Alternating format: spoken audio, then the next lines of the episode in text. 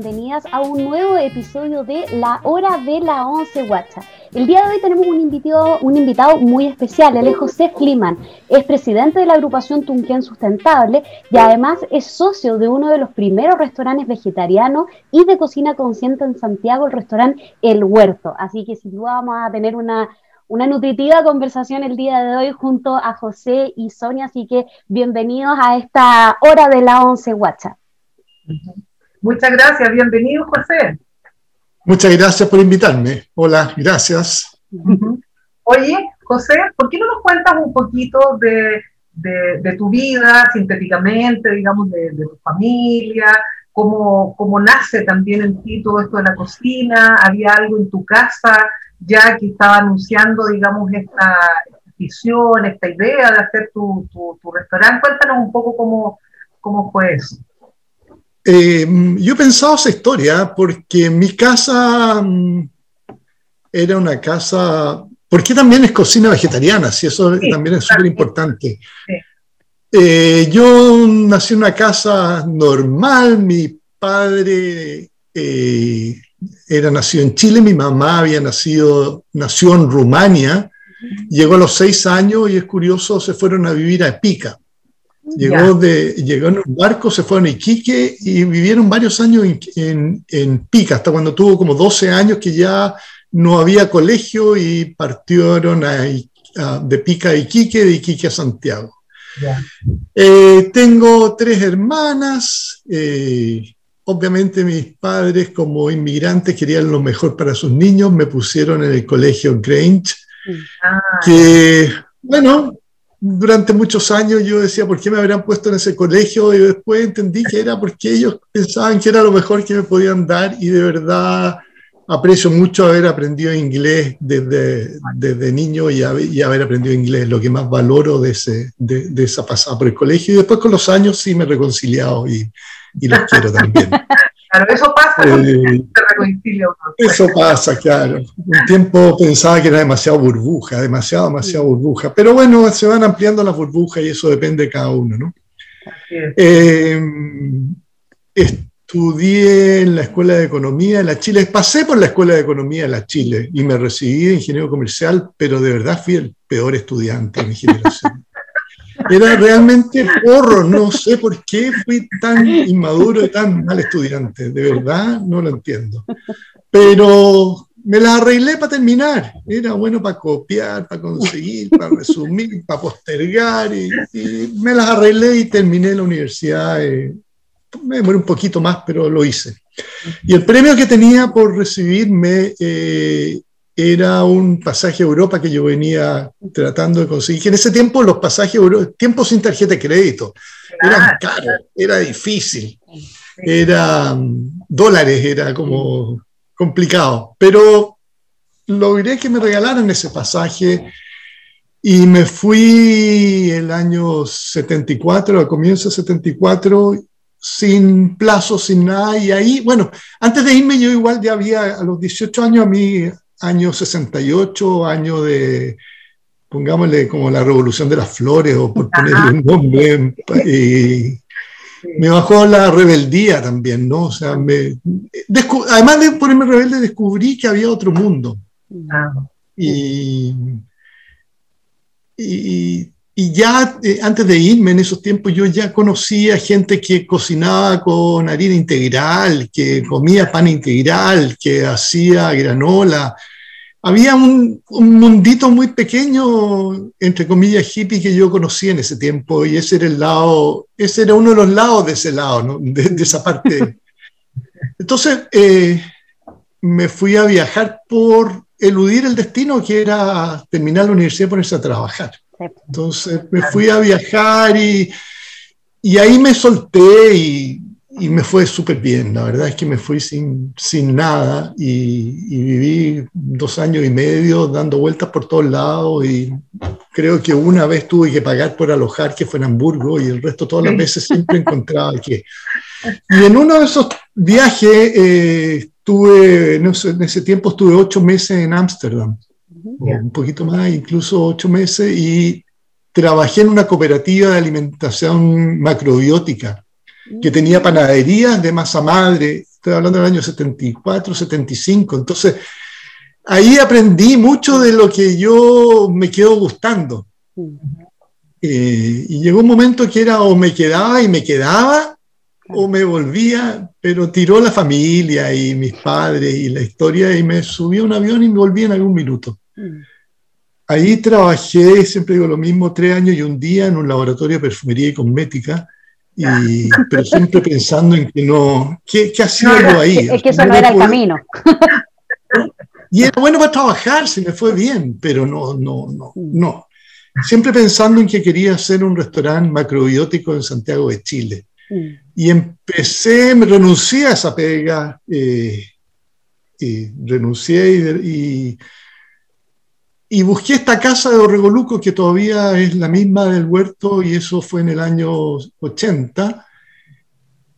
Abrimos el huerto y siempre, o sea, cuando remodelábamos yo tenía pensado hacer un restaurante macrobiótico. Felizmente había conocido a Nicole Mins, que fue mi socia durante 37 años.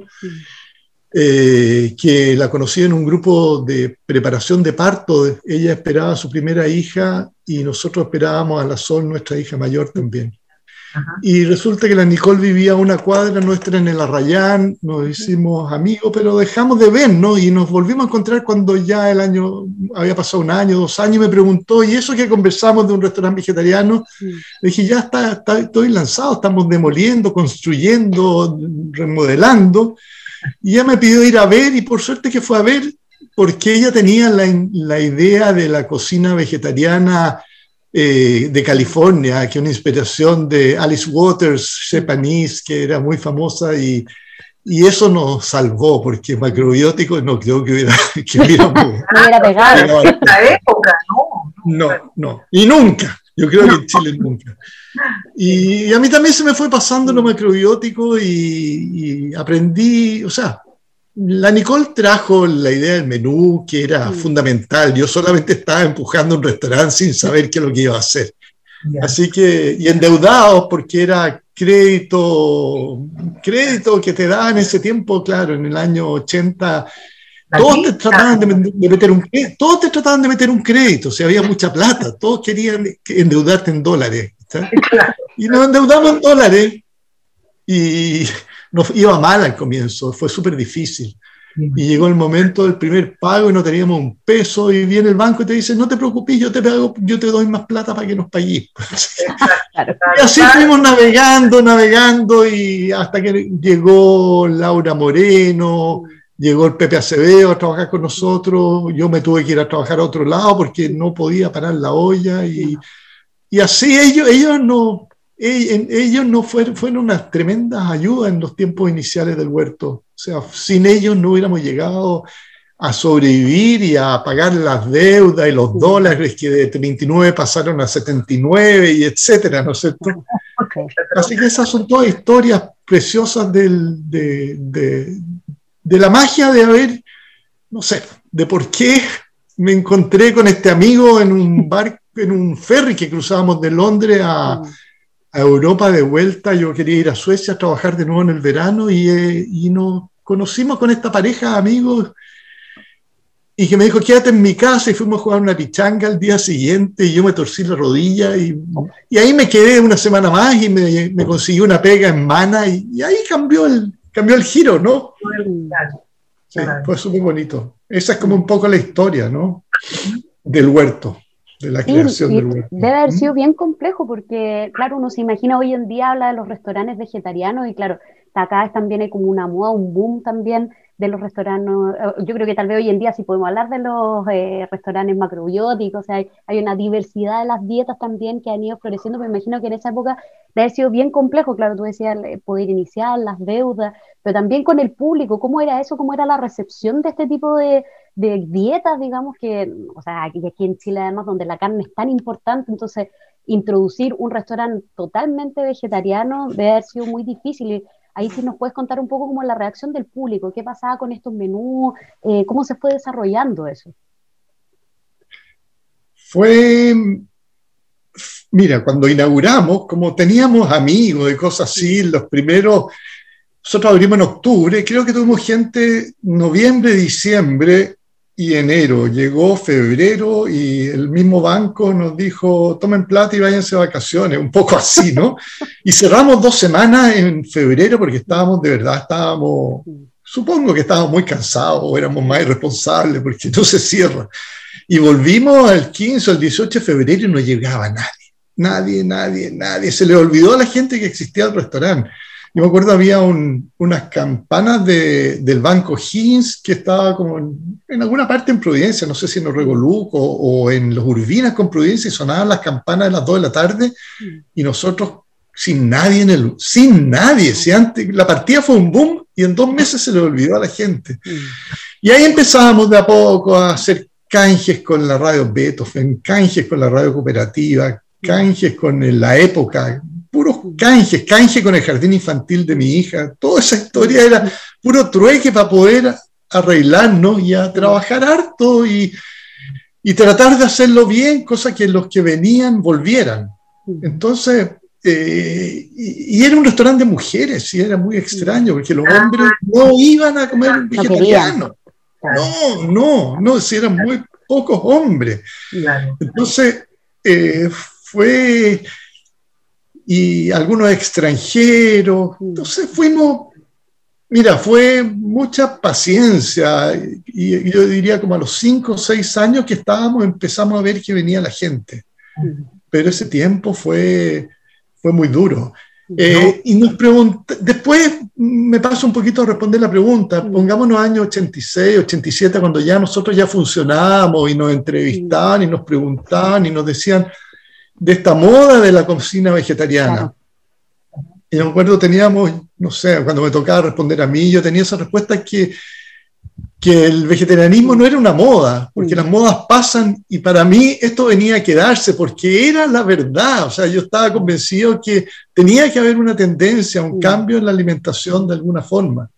Entonces, eh, fue, fue cambiando, fue publicitando, la gente empezó a volver, hacíamos música en vivo los jueves en la noche, los viernes en la noche, inventando todo lo que se podía inventar. Ah, claro, para, tener la, Exactamente, pero nunca transamos, ¿ah? porque de repente hubiéramos vendido a cualquier precio, eso sí, pero nadie se animaba porque era un buque que nadie lo quería comprar, pero nosotros pensábamos de repente, oye, si metiéramos pescado sería mucho mejor, pero no, quedémonos, quedémonos, Una cosa, José, porque aquí en Chile, el, digamos, el vegetarianismo, ¿no? Tiene, tiene una, una antigüedad más o menos de la década 30-40, ¿ya? Eh, donde está este señor Vergara, ¿no? Que es el que introduce toda esta, toda esta cosa y aparece el restaurante El Naturista, que ese era como el, horizonte del vegetariano.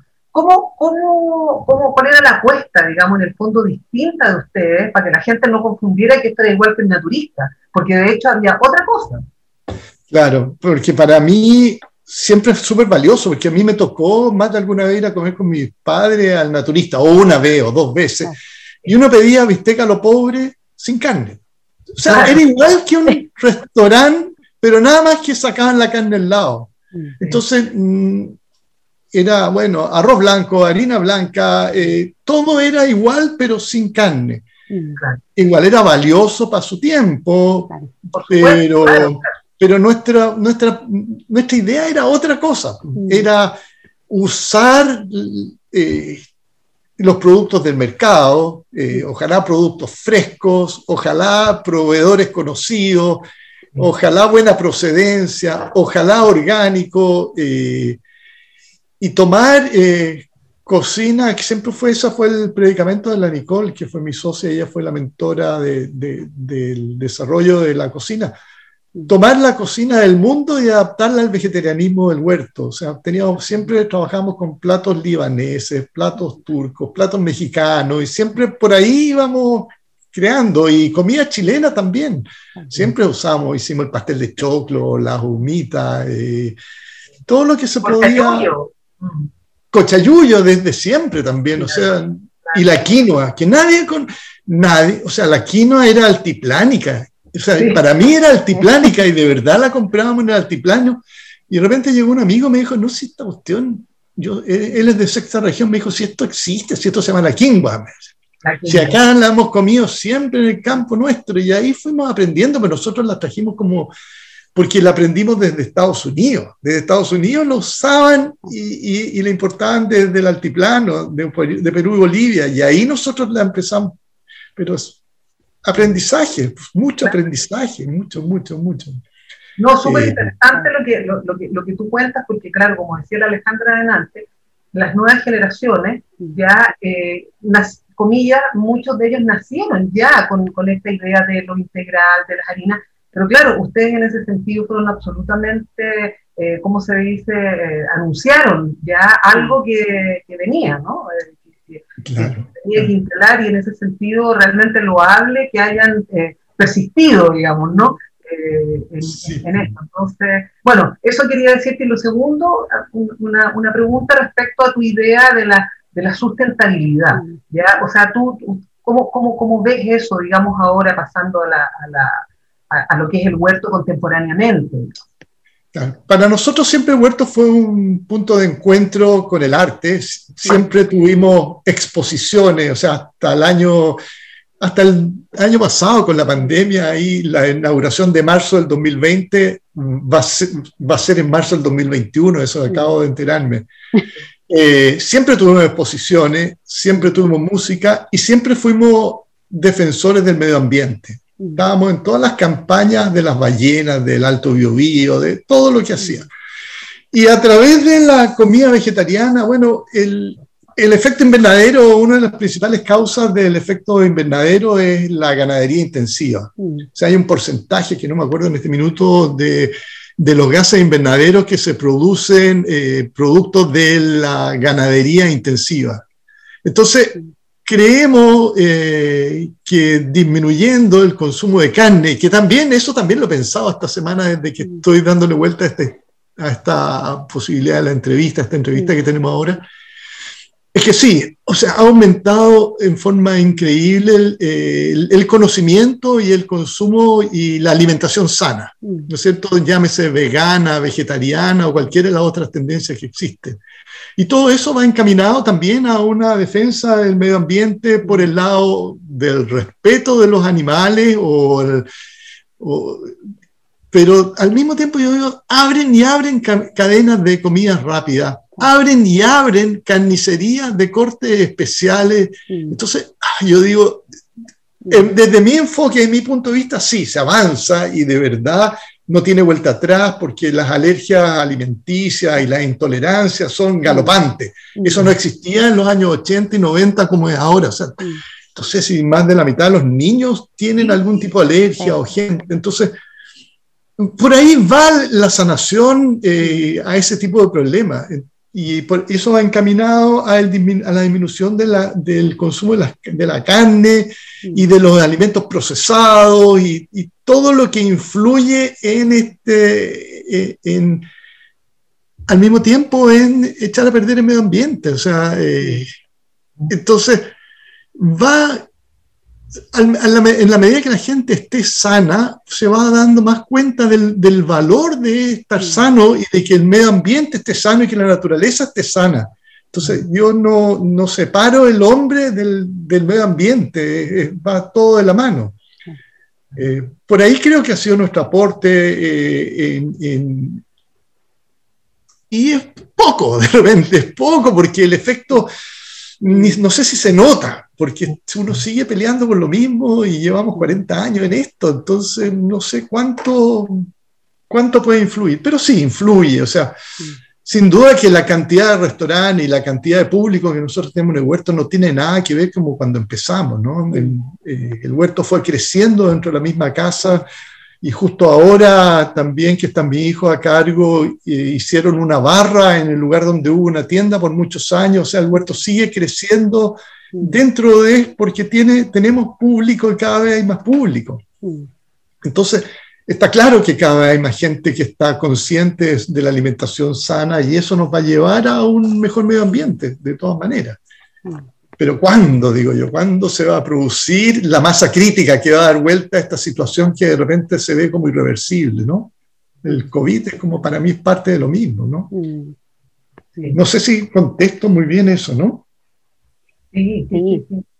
Sí, de todas maneras. No esas también el público también sigue yendo al huerto porque cuando uno piensa en restaurantes vegetarianos, eh, claro, el huerto siempre ha sido bien, emblemático y siempre te dicen ahí sí, ahí como quería rescatar lo que tú decías, se mantuvieron firmes. Cuando pudieron haber cambiado, incorporado otros productos, se mantuvieron dentro de una, de una misma línea. Y yo creo que eso también la gente lo, lo reconoce y lo va valorando tal vez eh, poco a poco. Ya sé que todavía sigue yendo y que el huerto cuando uno quiere ir, bueno, antes de la pandemia, siempre estaba lleno. A la hora del almuerzo había que reservar, o sea, también eso se nota que hay harto movimiento. Y a propósito del restaurante propiamente tal y de las recetas que ustedes han traído y han adaptado, te quería preguntar como un poco por los platos de que prefiere la gente, qué es lo que ha tenido más impacto, porque a, veces eh, ustedes nombraban delante, bueno, la incorporación de la cocina chilena y, por ejemplo, del cochayuyo, que a veces uno dice, uy, un restaurante tal vez que venda cochayuyo no va, a no va a vender mucho, no es mucho del gusto. Entonces, ¿qué platos son los que han sido exitosos dentro del huerto, los que más se piden? Eh, ¿qué, ¿qué, es lo que has notado tú también en una de esas de cambios de platos que antes gustaban más, ahora tal vez son otros? Entonces, no sé si nos puedes contar un poquito de eso. Yo creo que en los últimos 10 años, eh, más o menos calculo que 10 años atrás, 2010, 2008, eh, la cocina vegana casi nosotros no, no le hacíamos mucho caso. Eh, y el veganismo ha entrado con una fuerza bien importante. Yo te diría que mucho más que, yo diría que más del 60 o 70% del menú actual del huerto es vegano. Eh, y la tendencia es al veganismo. Entonces, eh, igualmente el plato que más vendemos es hasta la pandemia teníamos un almuerzo del hortelano, que fue vegano desde el comienzo, no sé si desde el comienzo, pero en un minuto con mi socia decimos, ya, aquí tenemos que jugarnos por la creatividad en la cocina vegana. Y siempre nuestro menú hortelano fue vegano y siempre fue el menú, el plato que más vendíamos. Nosotros lo cambiábamos todos los miércoles, teníamos un menú nuevo, completo, que era realmente, la gente llegaba los miércoles a probarlo, o sea, había gente que iba y preguntaba por, su por el menú de la semana. Y esto fue lo que más nosotros vendíamos siempre. Pero como plato, el Nuevo México es imbatible como plato único, o sea, como dentro de la carta del huerto, y eso no lo vamos a sacar nunca. Y el Nuevo México que tiene después hicimos una adaptación vegana al Nuevo, México que se llama Chicana Vegana. Entonces, eh, en Nuevo México el clásico, eh, de los postres que más vendemos es el cheesecake vegano, que también es una adaptación. Entonces, el cambio que ha habido en la carta hacia el veganismo, y eso también volvemos un poquito atrás a, la pregunta anterior, que el veganismo es lo que la, lleva ahora, y producto de las intolerancias, eh, producto de la ética, y de la ética alimentaria y de... ¿no es cierto? Y de, de la medicina, o sea, de, de, la forma de la curación, ¿no? Y que la gente se va cambiando al veganismo y eso es algo súper importante de, de, que nosotros estamos claros con eso. Entonces, eh, no somos un restaurante plenamente vegano, pero si es que nosotros antes teníamos, recibíamos de verdad queso, ahora trabajamos prácticamente con queso de cabra y casi nada más. Y quesos importados no, ya no usamos. Antes teníamos Roquefort, un tiempo teníamos un fondí, teníamos todas esas cosas que ya se fueron, van saliendo de la carta, porque ya la gente de verdad ha ido valorando la comida vegana, ¿no? Entonces, eh, y los jóvenes, sobre todo la gente joven. Generacionalmente es más gente joven vegana la, gente joven, sí, sí, sí, mucha gente joven vegana, muchísima, y, y, y, y, muchas sin conocimiento. Entonces, de repente, si es que no usan la cantidad adecuada de semillas o cereales o legumbres que necesitan, muchas se alimentan mal. Entonces, eh, exacto, sí. A mí me tocó no sé, conocí a unas chicas que eran veganas y le dije, ya, por esta historia de, de, la parte de medio ambiente que yo trabajo. Entonces eran, las invitamos a, una reunión al huerto, las invité a almorzar y no podían creer. Y yo decía, ya, ustedes son veganos y ¿qué comen? No, tallarines y marraquetas. Pero claro, pues entonces no, no tiene una conciencia, es peligroso también. Mm. Entonces eso es... Interesante lo que tú dices, porque claro, la gente también adopta eh, digamos, como por, tú dices, como por esta ética alimentaria, digamos, adopta determinado tipo de cosas, pero eh, el, fondo de lo que significa alimentarse de esa manera la gente muchas veces no, no lo conoce. En ese sentido, un, restaurante como, como, como, el tuyo puede de alguna manera educar también, ¿no? O sea, puede... ¿no? funcionar como, como, como, eso. Eso es lo que nosotros también, bueno, durante tanto tiempo Pepe Acevedo que hacía las clases de cocina en el huerto, eh, muchos, muchos años Pepe fue nuestra cara visible y fue, hizo las clases de cocina y después durante años hizo cursos de masa madre, de pan con masa madre y ahora la masa madre, la pandemia, es como... es, bonito, es súper bonito eso, porque antes uno decía pan de masa madre y la gente no sabía lo que era. Entonces, todo eso se ha ido produciendo una educación rápida, eh, la gente ha ido aprendiendo muchísimo. Entonces, actualmente gran parte de la carta del huerto es vegana. Y eso es súper valioso y uno puede comer vegano y es exquisito y no se necesita, no, no necesita otras cosas. Sí. Oye, Ahora, es trabajoso, eso sí. ¿eh? Sí, es trabajoso, obvio, claro, claro. Oye, José, una, una, una, una, cosa que es bonita, digamos, bueno, normalmente en, cuando uno ve la historia de los restaurantes, digamos, están hechos afuera, ¿no? En, no en Chile, no se ha hecho nada al respecto, ¿no? Pero, pero en el sentido de, de, la historia es muy interesante porque, porque tú tienes una hija que, que, que también heredó, digamos, este patrimonio, ¿no? ¿Cómo, cómo fue eso? La Sol nació debajo de las mesas del huerto, o sea, iba la Sol y Diego, mis dos hijos mayores, y los hijos de la Nicole iban a jugar al huerto porque nosotros mm. prácticamente vivíamos en el huerto. Si, no, si hubiéramos tenido un departamento en el segundo piso o una casa en el segundo piso, hubiéramos vivido ahí. Mm. Entonces ellos iban del colegio al huerto a hacer horas porque vivíamos en el Arrayán también, entonces no era que iba y al Arrayán y volvía, entonces mm. fue eh, desde chicas jugaban a poner un kiosco en la calle y vender los limones, desde ahí para adelante. Entonces fue siempre, y la Sola es profesora básica, pero cuando se fue a trabajar como a, unos cursos, a, enseñar español en los colegios en Francia, y ahí se enganchó con la alimentación. Ella lo traía, pero ahí como que vio cómo comían los niños en la escolaridad francesa y se fue, de ahí se fue a Barcelona, hizo dos años de estudios de, en cocina en Barcelona y se vino a Chile, estuvo en el huerto un, un, rato con nosotros, pero quería hacer otra cosa. Y ahí creó el quinoa. Y que lleva el quinoa, yo creo de ya unos 10 años ya, eh, y, y, y, es increíble el quinoa, de verdad. Sí, está inspirado en el huerto, porque como tú decías antes, ella nació con esto que nosotros aprendimos no sé a dónde, no sé cómo, yo de verdad yo no sé cómo me fui para ese lado, porque mi vida no iba para ahí, mi, mi vida era totalmente tradicional, como yo había sido criado, pero me desvié con suerte. Eh, muy buen desvío. Bueno, súper bueno el atajo, sí. Y la Sol, claro, venía con el conocimiento fresco y duró un par de años a su vuelta de Europa trabajando con nosotros, pero el bichito de, de, hacer algo a su pinta era fuerte. Y así que emprendió y le fue bien. Y ahí trabaja la Sol y Diego, que han sido socios desde el primer momento y también la han pasado súper duro con la pandemia, pero ahí está el restaurante y ahora que salió de su postnatal largo, largo, ahora de nuevo está empezando a, a, a meterse en la cocina, en el quinoa y a, a, reintegrarse. Pues, pandemia y, y, y, postnatal. sí, Así que es bonito y que son mis socios también por otro lado porque lograron, con, mis socios se quería ir, los dos nos queríamos ir, pero no hayamos irnos. Así que soy socio de mis hijos, lo que ha sido súper bonito. Es bonito trabajar con ellos en familia y son súper capaces y como que ya, como que me preguntan cuando quieren preguntarme y soy yo el que más los molesto de repente. Eso es lo lindo que tienen también estos, estos patrimonios, ¿no? De, que de, restaurantes, ¿no es cierto?, de estilos de cocina que se van heredando, eso es hermoso.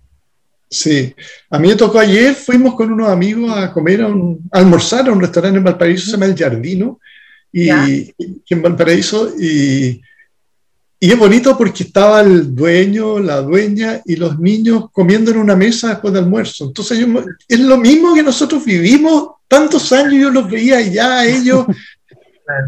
Entonces es como la historia eh, de las familias que se meten en estos proyectos eh, gastronómicos y son, son preciosos, son esclavizantes, uno puede decir, pero, pero son súper, son muy devuelven rápido la, la, buena energía. La energía que uno pone vuelve, porque es bonito cuando nos despedimos de ellos, le dijimos que había estado exquisito y rico. Uno ve que la gente se pone contenta y al revés, ¿no? Entonces uno se va contento y ellos se quedan contentos. Mm.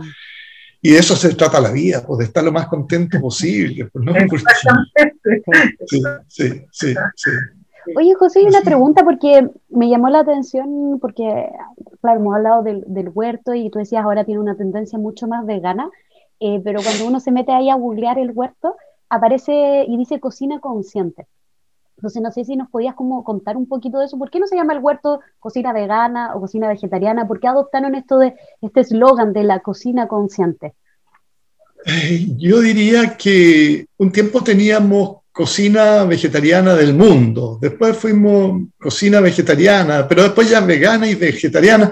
Entonces, la palabra consciente engloba un poco lo que, que nosotros intentamos hacer de forma consciente. O sea, no es piloto automático y que llegó el proveedor con los tomates y van para adentro de la cocina y se pican y se rompen, todo automático es tratar de estar presente, de estar viendo qué son los productos que están preparando, de estar consciente con el equipo.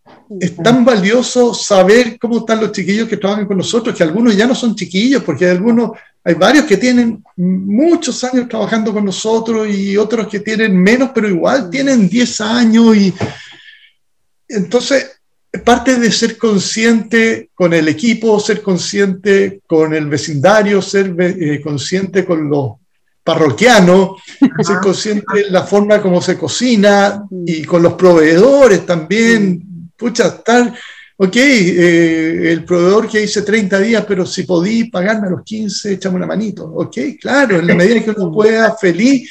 Y esa es la forma, esa, esa es eh, donde nosotros queremos poner la palabra consciente, es como es lo mismo que respeto. Siempre yo usaba la palabra respeto, o sea, ¿cómo, nosotros, por qué, por qué nos fue bien? O sea, ¿por qué armábamos equipo? ¿Por qué tenemos equipo?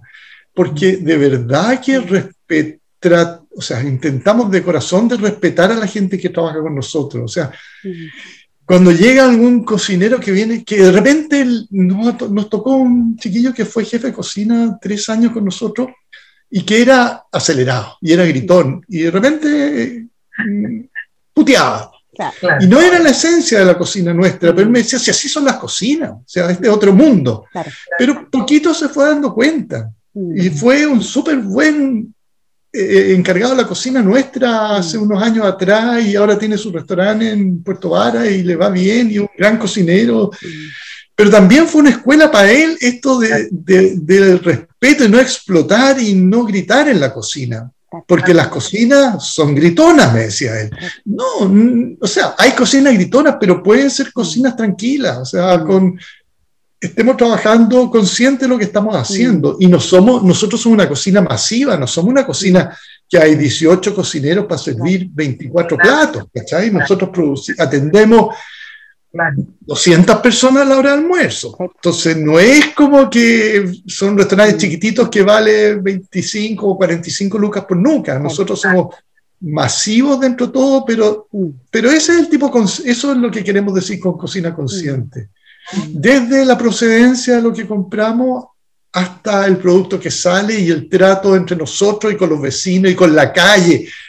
O sea, no esperemos que venga la municipalidad a recoger la basura, ¿cachai? Nosotros, claro, todo, haga, todo lo que nosotros podamos hacer, hagámoslo, no esperemos de afuera. Y eso mismo también ha sido bonito porque la calle Regoluco también tiene un equipo, o sea, todos los restaurantes Regoluco tenemos una, una cierta cofradía, trabajamos súper bien juntos. Entonces, eh, ha sido bueno. Eh, interesante, me parece súper interesante este concepto, digamos, ¿no? Oye, eh, una, una, una, pregunta, hablemos de la ONCE, como este, este, este programa se llama eh, Once Guacha, entonces hablemos de la ONCE, ¿ya? ya. Ahí nos gustaría preguntarte varias cositas. Bueno, primero, por ejemplo, ¿cómo eran tus once cuando niño? ¿Ya? Eh, después, las once que tú ofrecías en el huerto, porque yo me acuerdo que no iba a tomar once. Sí, sí, sí. Y, luego, si sigues tomando once. ¿Y qué tomas? Las once, las once de mi casa, nosotros llegamos al colegio y, y las once eran según lo que yo me acuerdo y lo que me, me acuerdo lo que decía mi mamá, que yo decía aquí en mi casa, en esta casa no hay nada, decía yo. Y había, había queso, jamón, palta, eh, pan, no sé, leche con, no sé, leche con chocolate, tomaría leche con milo, no sé con qué, pero era, era de todo, y si faltaba alguno de los componentes, dicen que yo alegaba que en mi casa no había nada, pero era importante, porque uno llegaba del colegio con nada larga, de ocho y media a cuatro y media, y a tomar once, y había de todo, y, y era era generosa la mesa, mm. era súper generosa en mi casa. Y también yo, claro, estaba en el colegio Grange, había harto deporte y había, y había que quedarse después, y a mí me gustaba, era, era deportista, entonces me quedaba a entrenamientos después, y entonces había una historia que uno pedía, una historia que se llama Vale for Tea, que pedí, iba a una oficina y, y pedía ahí un vale y que tú lo presentabas y en ese tiempo era internado, iba a tomar once con el con la once que tomaban todos los internos, que eran unos jarrones enlosados, blancos con la orilla negra, de té con leche, yo creo que con harta azúcar, porque a mí no me gustaba el té con leche más que ahí, y marraquetas con miel. Ah, bien dulce además todo. Era bien dulce, y ahí uno se, se comía esa once y después se iba a jugar fútbol o atletismo, lo que le tocara practicar. Y me gustaba ese Vale Fortí que se llama, era entretenido. en el huerto, sí, le pusimos empeño un tiempo a la 11. Teníamos una 11 que se llamaba 1111, que era el pan integral nuestro, eh, mantequilla, eh, mantequilla, mermelada, miel o palta, eh, algún queque de zanahoria y té o café con leche. Después teníamos 11-12, que a eso mismo le agregaba un jugo o un plato de fruta, y 11-13, que ya era como una comilona. jugamos con esos nombres de 11-11, 11-12, 11-13, pero nunca aprendió. La verdad que no. no Tú fuiste, ¿ah? Yo con mi mamá Sí, sí, le poníamos empeño, pero nos agarraban siempre después del almuerzo y que faltaba esto, y faltaba el queque de zanahoria, y faltaba el, el queque de nuez, y, siempre había algo. Entonces, y no, no, no, no, no, no, no nos resultaba. Tuvimos mucho, mucho tiempo esa once eh, eh, le pusimos empeño, pero la gente se iba al Vía Real, porque estaba al lado, pasaban de largo. Me gustaba la 11 Vía Real, que fue, sigue siendo. Es como, el, es como lo que intentamos muchas veces con el, me salgo el tema, intentamos con el desayuno. El desayuno, tuvimos mucho tiempo el desayuno, el desayuno era exquisito. Mm. Y ahora vamos a partir de nuevo con el desayuno, un nuevo empuje al desayuno por décima vez, con toda la energía para que funcione. Porque, habían señoras clásicas, o sea, nos tocó, nos tocó, pero no era... Entonces, nosotros dentro de esta historia de que hablamos del respeto, teníamos un equipo que llegaba a las 8 y se iba a las 4 y llegaba el equipo a las 4 y, que se quedaba hasta la cena. Nunca trabajamos con el turno, el doble turno famoso en los restaurantes, que los cabros se iban a dar una vuelta a la plaza y volvían a trabajar después de un lado, de un rato. Entonces, teníamos dos equipos. Y la 11 nos agarraba en el cambio del equipo. Entonces ah. nunca supimos hacerlo para estar nosotros contentos con lo que ofrecíamos. Mm. Y de repente fue, no sé, fue una decisión duro, dura, pero dijimos ya, vamos a seguir trabajando, pero vamos a seguir con la carta, nada más que con la mm. carta y, y bien claro lo que podemos servir. Y el, el cambio de turno siempre ha sido y sigue siendo un poco difícil. Es ahora entre el almuerzo, que están todos cansados y vienen llegando los nuevos, pero hemos aprendido, porque algunas, algunos ahora entran más tarde y se van más tarde. Entonces llega el equipo, no llega entero nuevo, pero nos demoramos años en, inventar eso. las 11 tuyas de ahora, ¿cómo son? Eh, chuta, no tomó 11. Ah, ¿Abandonaste la 11? Pucha, ¿sabes lo que pasa? Mira, yo eh, iba todos los jueves a, ver a mi mamá. Mi mamá murió hace unos tres años atrás. Entonces todos los jueves yo me iba como a las 5, cinco y media a tomar once con ella. Y nos instalábamos en el comedor y empezaba a oscurecerse. Y comíamos, bueno, yo vegetariano comía pan con palta, tostaditas con palta y una taza de té y ella las mismas tostadas con palta, pero quesillo o ricota y algún queque, y ella comía fruta y tomaba té también a la hora de once. Y esa once con mi madre es la que yo me acuerdo más fuerte, porque nos, nos sentábamos a conversar y empezaba a, el crepúsculo, empezaba a bajar la luz, a bajar la luz, y de repente, ya cuando estaba medio oscurito, se, se ponía nervioso y se prendía, se paraba y apagaba la luz, y aprender la luz, ¿no? Sí, cuando uno ya no se ve. A mí me gustaba eso, era súper bonita, esa es mi, mi, imagen de las últimas once, porque yo con el huerto almorzaba tarde, almorzaba después del brunch. Entonces almorzaba tres y media y ahora en, que estoy en Tunquén también almuerzo tarde. Entonces no tengo tiempo para la once. Y, bueno, pero también muchas veces la once ¿Vale por 11 comer eh, a las 9 o no? Sí, 11 comidas. claro, 11 comidas. Claro, verdad, estoy salvado. Sí. Eh, lo mismo, pues las tostaditas con pal, las tostaditas con palta no fallan en mi casa, a pesar de la mala fama que le están haciendo las paltas. Yo, y a pesar de todo, yo soy, no, no voy a abandonar las paltas. O sea, me puedo dar el lujo. Me puedo dar el lujo de verdad de invertir en palta. Pues, estamos de acuerdo, estamos de acuerdo. Sí, la luz, y la luz ya, bueno, ella no, ella come queso y le gusta el queso y, y la mantequilla, cosas que yo hace rato dejé también, pues yo me puse vegano en un minuto. Pero yo pongo pan, con palta y, y, pan de masa madre muchos días y de repente rico el pan amasado y de repente rico la marraqueta, pero, pero eso, ese, esa es la once, eh, ha ido poniéndose más sencilla que cuando era niño. ¿eh? Sí, pues bastante más. Sí, se ha ido simplificando. Y José, antes de que ya tengamos que ir terminando esta conversación, eh, te queríamos preguntar si eh, podrías dejarnos algún mensaje eh, en torno a lo que hemos conversado y tal vez un poco del vínculo entre la alimentación, bueno, y qué es lo que va a ir pasando, digamos, el futuro. entonces, si nos podías compartir algo a todos también quienes nos estén escuchando, mirando, para, digamos, que te nazca poder compartir con, con nosotras. Mm, mira, eh, un poco lo hemos conversado, ¿ah? esta historia de las razones éticas y las razones médicas, que a mí no me lo salió tan fluido cuando lo dije en delante. Las razones éticas y las razones médicas de por qué ser vegetariano eh, son parte del mensaje. O sea, la ética, ¿por qué, porque eh, hay una gran cantidad de alimentación en el mundo que está dedicada a alimentar, a alimentar el ganado. La alimentación industrial, los monocultivos de tantos cereales que van destinados a alimentar el ganado, el sobreconsumo de agua y el efecto invernadero. No sé cómo decirlo más claro para que la gente haga un esfuerzo y se dé cuenta por dónde va la historia para que podamos salvarnos como planeta, porque yo no puedo soltar esto con el COVID. Para mí va encadenado, aunque no vaya encadenado, para mí va encadenado, porque antes hubo las vacas locas, entonces es parte un poquito de lo mismo. Eh,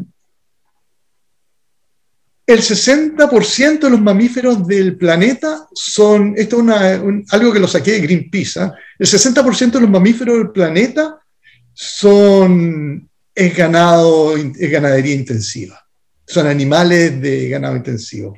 El 36% son seres humanos y el 4% son mamíferos salvajes. Mm. Entonces, ahí hay, un, hay algo que, está, que a mí no me, no me huele. Entonces, eh, y el mensaje va por ese lado. Escuchémonos, seamos atentos, pero yo sé que hablando no llega, tiene que ser una experiencia personal para que a alguien le caiga la teja.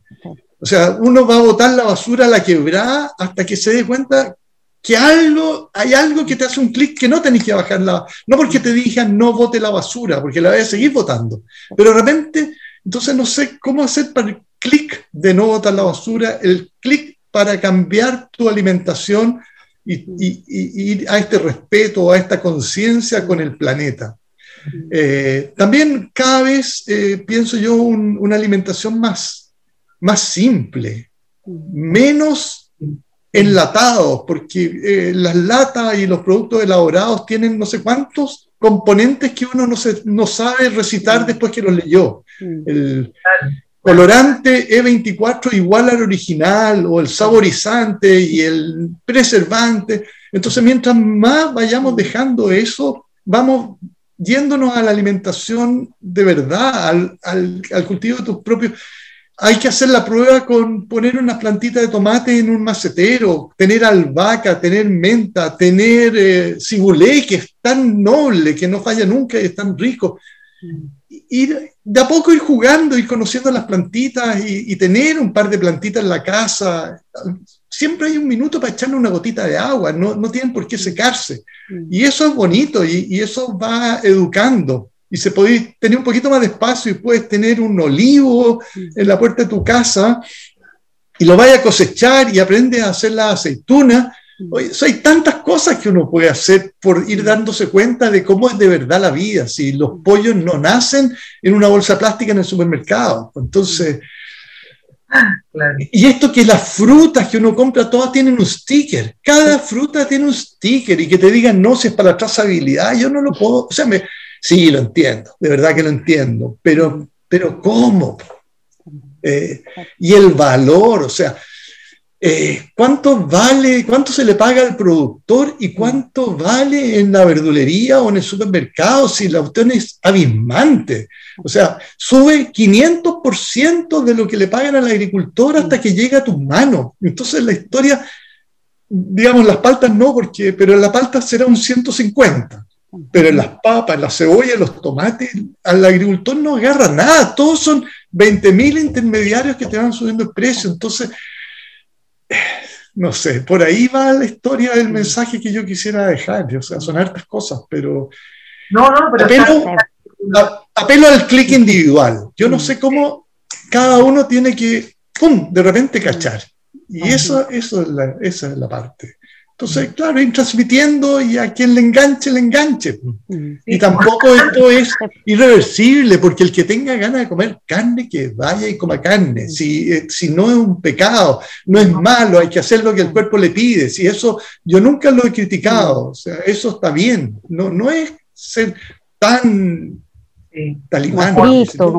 Sí, sí, el que tenga ganas de ir a comer carne de repente que vaya y que coma y que por algo el cuerpo se lo pide, si está bien, pero que le dé la oportunidad y que vaya cachando qué es lo que significa. Por ahí va. Qué bonito. Oye, José, y ahora ya, porque tenemos que terminar nuestra once, eh, tú escribiste un, libro de cuentos, además podríamos pequeñamente mostrarlo y si alguien se entusiasma ahí también para conocerlo, no sé si lo tienes ahí a mano. Déjame ver, yo creo que hay uno aquí en el velador de la luz. Sí. Es interesante lo que, lo que, lo que plantea lo que plantea José. Bueno, es que se ve. Eh, se llama balneario. Balneario. balneario y, y, bueno, me ha ido súper bien, la verdad que es increíble los comentarios que he recibido, yo no lo puedo creer. Pero yo no, siempre lo hice por, porque me gusta hacerlo, de verdad que y soy Mateo, soy, soy, le pongo, o sea, así como sacamos el huerto adelante, saqué la escritura adelante, porque no, no, tengo una formación de escritor, sino que me gusta escribir, me gusta mucho leer, siempre leo, mm. siempre estoy leyendo, y de repente me bajó por intentar y, y bueno, y el, el, libro está bueno, de verdad está bueno. Ahora, no tiene nada que ver con el José Fliman que estaba hablando que hay con ustedes. O sea, no piensen que tiene algo que ver con la alimentación vegetariana ni con el respeto. Esto es, esto es realidad dura. O sea, de verdad un libro potente. Eh, hay gente que me dice, ¿cómo escribiste eso? Pero también siempre cuento lo mismo, yo me repito con las cosas porque es bueno. Hace años atrás le, mostré, le mostré unos cuentos a una amiga de mi mujer y, y no podía creer lo que había leído. Entonces dijo, son súper buenos los cuentos, pero qué bueno que los saque aquí en la escritura y no en la casa. qué bueno. Y después, bueno, seguí, seguí. ¿Mm? ¿Qué editorial eh, está publicado? Es editorial Cuneta. Eh, eh, Cuneta Galo Gigliotto fue mi descubridor, quien te dijo, vamos adelante. Galo es un descubridor, sí. Sí, sí, a mí, a mí me, yo había intentado en algún momento, hace un año atrás, pero nadie me contestó nada. Yo, yo, quería que los Nadie ni siquiera me dijo que los recibí, que no recibí, que eran buenos, que eran malos, que nadie me dijo ni siquiera. O sea, ponme el manuscrito al tarro de la basura al tiro, si ni siquiera lo leyeron. Y, y Galo lo leyó, le gustó y aquí está. Y estamos haciendo la segunda, segunda edición. Ah, así que imagínate. No, increíble. Así que, gracias por dejarme mostrarlo. Pues, sí, no, felicitaciones. Ojalá que aquí, yo quiero leerlo también, así que que les pique el bichito a todos nuestros, nuestros escuchas o para que les pique el bichito de querer leerlo también. ¿ya? Está súper bueno, yo encuentro que está bueno, así que es orgulloso, me costó harto, es bien difícil mostrarse, a ¿ah? esa, mostrar esa faceta. Sí, obvio, sí, sí, mucho pudor, pero ya estoy relajado. Qué bueno, qué bueno. Qué bueno. Muchas felicitaciones. Sí, muchas felicitaciones y, y, bueno, también agradecerte, José, este tiempo que te tomaste para conversar con nosotros en este nuevo episodio de La Hora de la Once WhatsApp. Eh, les invitamos a todos y todas quienes nos estén escuchando, nos estén viendo, acordarse de seguirnos en nuestras redes sociales. Estamos en Instagram, tenemos un canal de YouTube, tenemos un, un podcast ahí en, en, Spotify también para que nos puedan seguir, nos puedan escuchar y agradecerles a quienes nos hayan acompañado en vivo, agradecerle nuevamente a José por haber compartido y además darnos este mensaje de ser conscientes. Yo creo que a muchos y a muchas nos va a hacer mucho sentido y ojalá podamos ir siendo cada vez más conscientes también con nuestro entorno, con lo que nos estamos alimentando y cómo nos relacionamos con los otros y las otras. Así que muchas gracias, gracias Sonia también por estar en esta hora de la 11 WhatsApp y nos vemos en un próximo capítulo en unos 15 días más. Así que muchas gracias y nos vemos en la próxima. Gracias. Muchas gracias, José. Gracias a usted. Feliz de haber estado. Que estén bien. Gracias chao, a ti. Chao. Igual, muchas gracias.